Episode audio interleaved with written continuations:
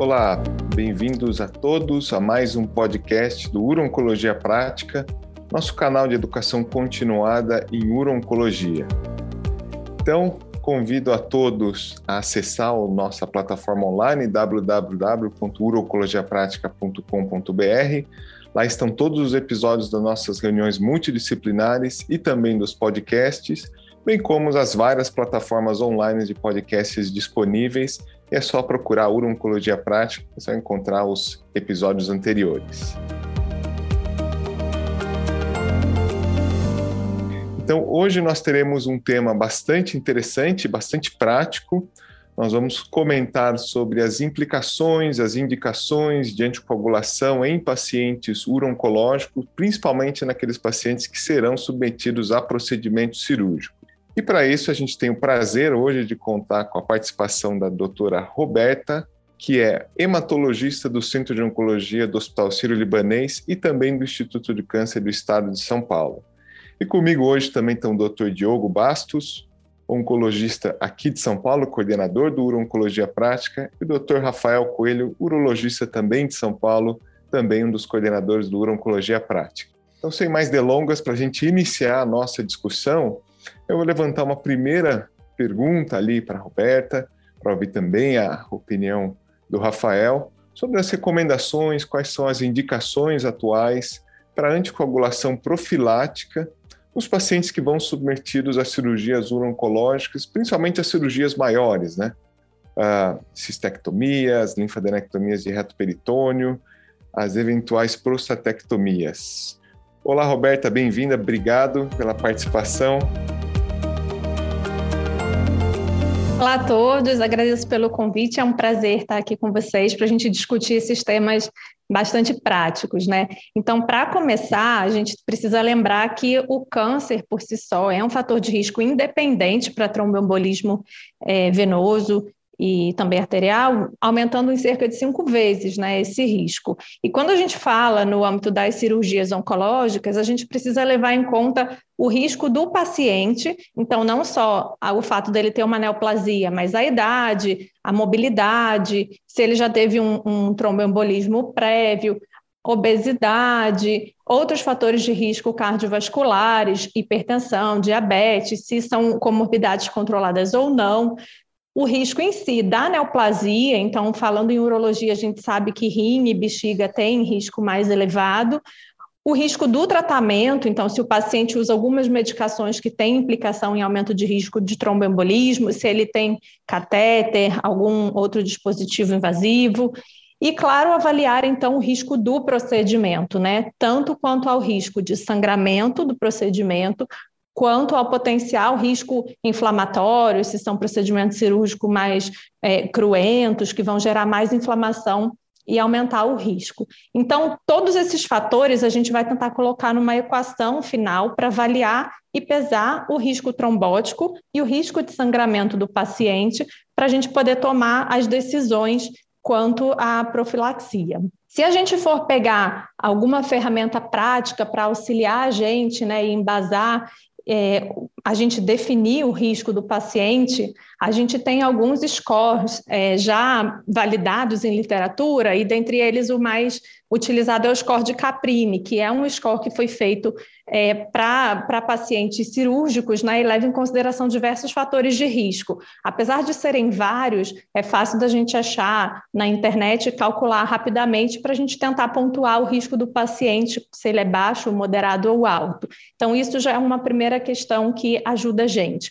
E aí, claro, sempre o clínico tem que conversar com o cirurgião para o cirurgião poder detalhar mais sobre o procedimento cirúrgico e a gente entender é, os pormenores mais técnicos da cirurgia em si. Se nós formos pegar é, os guidelines, por exemplo, da ASCO, da Associação é, Americana, e tem também guidelines específicos, né, em cirurgia urológica, eu achei um guideline bem interessante da Associação Europeia em Urologia, a gente tem algumas recomendações gerais e outras um pouco mais específicas. Então, a, a ASCO, por si só, ela coloca que todo paciente oncológico cirúrgico, ele deve sim ser submetido a alguma profilaxia e isso já deve se iniciar no período pré-operatório, não usar os métodos mecânicos isoladamente, exceto se o paciente tiver alguma contraindicação para usar profilaxia medicamentosa. A duração é de 7 a 10 dias, pelo menos, e naqueles pacientes com risco alto de tromboembolismo, esse, essa profilaxia deve se estender até quatro semanas e naqueles submetidos à cirurgia abdominal ou pélvica de grande porte. Então, isso, embora seja uma recomendação geral, a gente pode ter algumas dúvidas quando a gente vai para o campo específico é, da urologia, né, que é o nosso tema de hoje. Então, a Associação Europeia de Urologia, ela coloca isso de uma forma muito mais pormenorizada. Então, só para citar alguns exemplos, quanto mais é, cruento, inflamado né, for o, o, procedimento, vamos dizer assim, maior o risco também desse paciente evoluir com um evento tromboembólico no pós-operatório. Então, a gente vai graduando. Então, por exemplo, uma cistectomia radical aberta, a Associação Europeia de Urologia recomenda a profilaxia medicamentosa. Se ela é uma cistectomia robótica, eles sugerem né, uma recomendação é, mais fraca, vamos dizer assim. Se é uma prostatectomia radical laparoscópica, sem linfadenectomia, eles sugerem não usar. Mas se já é uma prostatectomia radical laparoscópica com linfadenectomia, Padrão, usar se o risco for alto. Se for uma linfadenectomia estendida, já recomendam usar se o risco tromboembólico for médio. Então, isso depende muito né, do procedimento é, e do risco do paciente. Então, é aquela equação que a gente falou no início que a gente vai tentar é, definir a melhor abordagem é, terapêutica, profilática, desculpa. Roberta, muito interessante. Uma pergunta que eu tenho é, em relação, enfim, você falou que a duração né, da anticoagulação não é bem definida, né, quando vai ser indicada pelo menos 7 a 10 dias, mas a gente sabe que alguns guidelines sugerem até profilaxia estendida, né, que vai algumas semanas de profilaxia. E se existe segurança é, para a gente utilizar um dos novos anticoagulantes orais nessa profilaxia ou se necessariamente precisaria ser com heparina? Essa pergunta é interessante, Diogo, porque a gente sabe que cada vez mais todo mundo quer utilizar os novos anticoagulantes pela praticidade, né? Mas as recomendações todas ainda são baseadas no uso das heparinas, seja ela heparina de baixo peso molecular para os pacientes, principalmente com clearance de creatinina acima de 30, ou a heparina não fracionada para os pacientes com clearance abaixo de 30, e o uso dos novos anticoagulantes orais, ou os anticoagulantes orais diretos, que a gente chama, né? Nesses casos, ainda é um uso que não tem tanto embasamento científico e a gente sempre esbarra naquela questão do risco de sangramento, né? Se a gente tiver um, um sangramento que a gente sabe que até pode vir mais tardiamente nas cirurgias é, urológicas, é, se a gente esbarra, então, nesse, nessa complicação de sangramento com as heparinas, a gente tem uma facilidade maior de reversão do efeito é, dessas medicações, né, comparado então ao, aos anticoagulantes orais diretos, e de fato as recomendações ainda recaem sobre o uso das heparinas, embora seja uma, uma menos, menos cômodo né, para os pacientes. Eu queria ouvir agora, aproveitar, ouvir do Rafael até para complementar, porque, enfim, muito boa ali as colocações da Roberta, acho que resumiu muito ali o que tem de dados, às vezes a gente percebe que existe toda essa particularização, né? E tem, o Rafael representa bem essa migração das cirurgias abertas para cada vez mais o uso de cirurgias minimamente invasivas.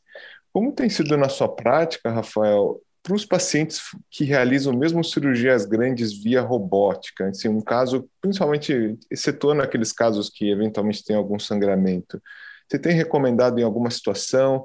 Você acha que o uso da robótica traria uma vantagem em diminuir complicações, inclusive trombóticas? Como que tem sido ali a pormenorização dessas recomendações nesse cenário?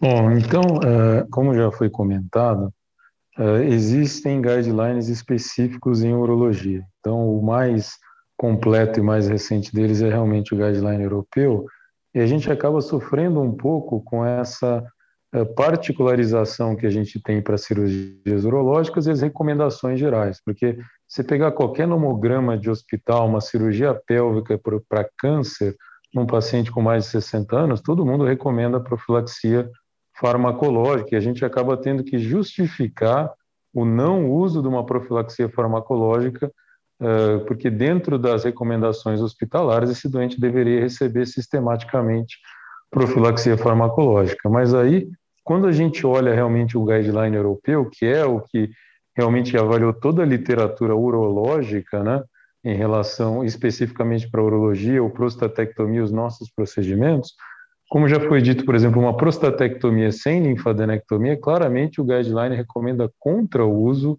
de profilaxia farmacológica pela baixa incidência de fenômenos tromboembólicos numa prostatectomia minimamente invasiva sem linfadenectomia. Teve um trial prospectivo randomizado da Johns Hopkins, publicado ano passado no European, que avaliou exatamente o uso de heparina perioperatório versus não fazer heparina perioperatório num cenário de prostatectomia aberta e robótica, e não houve nenhuma diferença estatisticamente significante em favor do grupo que teve uso de heparina. Então é um trial pequeno, mas que corrobora as indicações do nosso guideline específico, que nem toda prostatectomia, especificamente robótica sem linfadenectomia, não precisaria de nenhum tipo de profilaxia farmacológica. Profilaxia mecânica com compressor pneumático e meia elástica a gente usa sistematicamente em qualquer cirurgia. E a outra coisa é que esses doentes deambulam precocemente. Hoje, uma cistectomia ou uma prostatectomia robótica deambula no dia da cirurgia. Então, a gente tem outras medidas e, por ser um, um, método minimamente invasivo, esses doentes têm um risco menor e isso já foi demonstrado em diversas séries. Então, especificamente para prostatectomia, tem uma série prospectiva sueca multicêntrica, o risco de trombose com prostatectomia aberta foi quatro vezes maior do que uma prostatectomia minimamente invasiva. Talvez porque esses doentes tenham dor, um trauma cirúrgico maior, eles demoram a deambular, o tempo de internação maior, tudo isso, todos esses fatores aumentam o risco de uma trombose pós-operatória. Então, na área da urologia, eu acho que a gente tem guidelines específicos voltados para cada um dos procedimentos que a gente faz e que eu acho que são muito bem escritos e voltados para a literatura urológica. Então, eu acho que a gente não deve seguir guidelines genéricos de profilaxia perioperatória, especificamente em cirurgia urológica minimamente invasiva. Posso só complementar? É muito interessante o que o Rafael comentou, né, desse estudo da Johns Hopkins, o eu, eu também vi esse estudo né, recentemente, e o que chama atenção é que dos 500 pacientes né, que foram incluídos, 75% deles foram submetidos ao procedimento é, robótico. Né? Então, isso mostra para a gente, corrobora isso né, do baixo risco desses procedimentos minimamente invasivos, e apesar da incidência de, de evento sintomático e também de evento que foi achado pelo ultrassom de, de rastreamento no subgrupo que fez, a gente viu que os 2 a 3% dos pacientes que evoluíram com eventos tromboembólicos, eles eram do grupo que tinha feito a linfadenectomia, então são aqueles fatores que a gente vê que vão aumentando um pouquinho o risco, embora o risco nesse estudo tenha sido baixo, e isso mostra para a gente justamente isso que a gente está conversando, a gente tem que individualizar, né? Tem que ver os riscos do paciente, do procedimento, qual é a técnica, qual é a abordagem, e para a gente definir e não, não super é, medicar e nem submedicar. Isso é uma preocupação até do ponto de vista legal, né? Então a gente vivencia isso porque, por exemplo, em alguns hospitais, automaticamente o prontuário eletrônico já indica, olha, você tem que fazer profilaxia com heparina. Se eu não quiser fazer, eu tenho que justificar por que eu não estou fazendo. Então, às vezes já aconteceu, eu já participei como perito em, em um processo desses, doente desenvolveu um fenômeno tromboembólico depois, e aí o médico é questionado, porque, olha, o hospital recomendou você fazer, você não quis fazer. E aí a gente tem que se embasar nesses guidelines para se defender. Então é uma coisa uh, que, que, assim, é uma, é uma, coisa bem complexa no meio urológico, porque os urologistas mais antigos não usam profilaxia alguma em qualquer paciente, isso é fato. E há uma geração mais nova, principalmente quem está uh, focado em cirurgia minimamente invasiva, que faz com uma frequência maior a profilaxia e, e, e mesmo até, como falei, para se defender legalmente de um possível fenômeno tromboembólico pós-operatório. Aquela história, né? Apesar de raro, quando acontece, é uma dor de cabeça grande, né? Então, de fato, a impressão que eu tenho é essa, assim, que realmente, como a morbidade parece ser baixa, se você tem um paciente de mais alto risco, vai fazer uma cirurgia mais extensa, que talvez compense, é, né, Rafael, fazer. Deixa eu aproveitar e fazer uma pergunta para vocês dois. O seguinte, bom, o câncer de próstata, o tratamento sistêmico do câncer de próstata está evoluindo, né? Não só com o uso do, de castração, mas também novos bloqueadores androgênicos por via oral, biraterona, é, e outras drogas. Né? É possível que essas drogas venham a ser incorporadas, é, vamos dizer assim, num cenário perioperatório, a gente não sabe ainda. Né? É, a pergunta é, Rafael, qual é a sua experiência em operar pacientes que já estão em tratamento com hormonioterapia?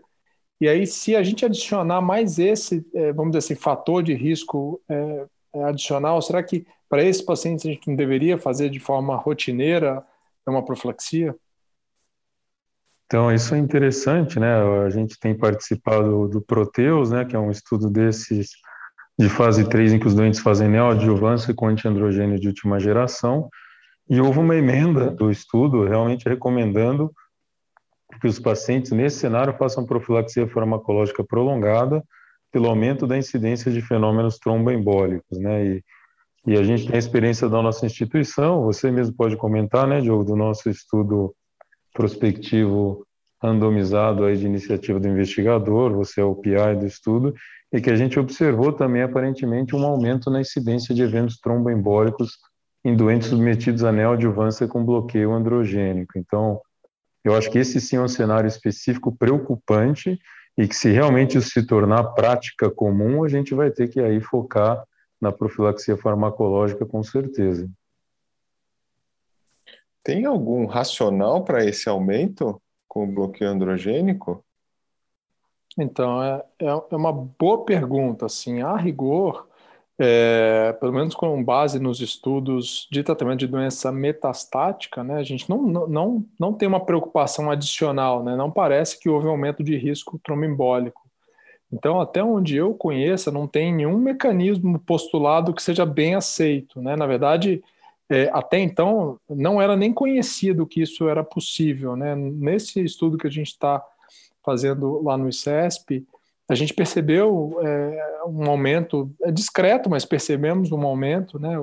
alguns casos, na verdade, dois casos de evento trombembólico, é, e imediatamente, né, após todos os investigadores conversaram, a gente passou a, a recomendar fazer profilaxia para todos os casos. Né? E eu acho que é um tema até a ser estudado. Ah, a gente sabe que algumas drogas aumentam o risco de evento trombembólico, mas eu não sei se é um evento sinérgico, né? Que aí num, num paciente que vai ser submetido a uma, a uma prostatectomia linfadenectomia estendida, né? Que são esses casos de doença de alto risco, etc.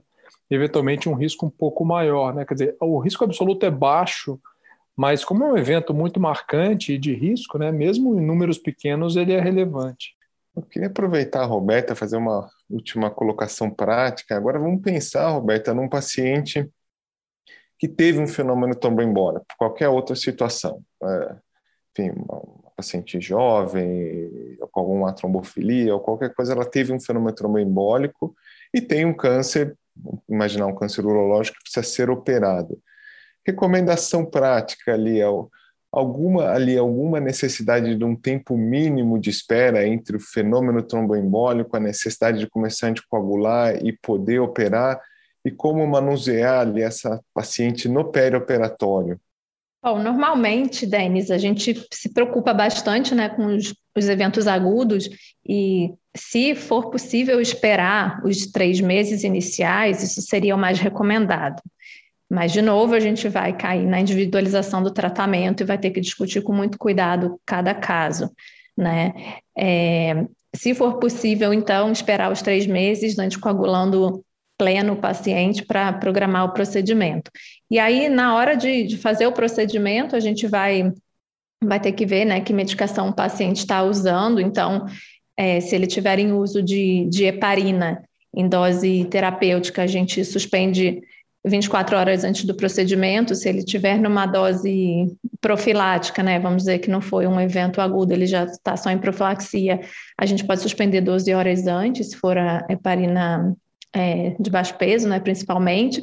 Se for um uso de um anticoagulante oral direto, que nesses casos a gente pode usar para tratar os pacientes com tromboembolismo e neoplasia, a gente usualmente suspende 48 horas antes.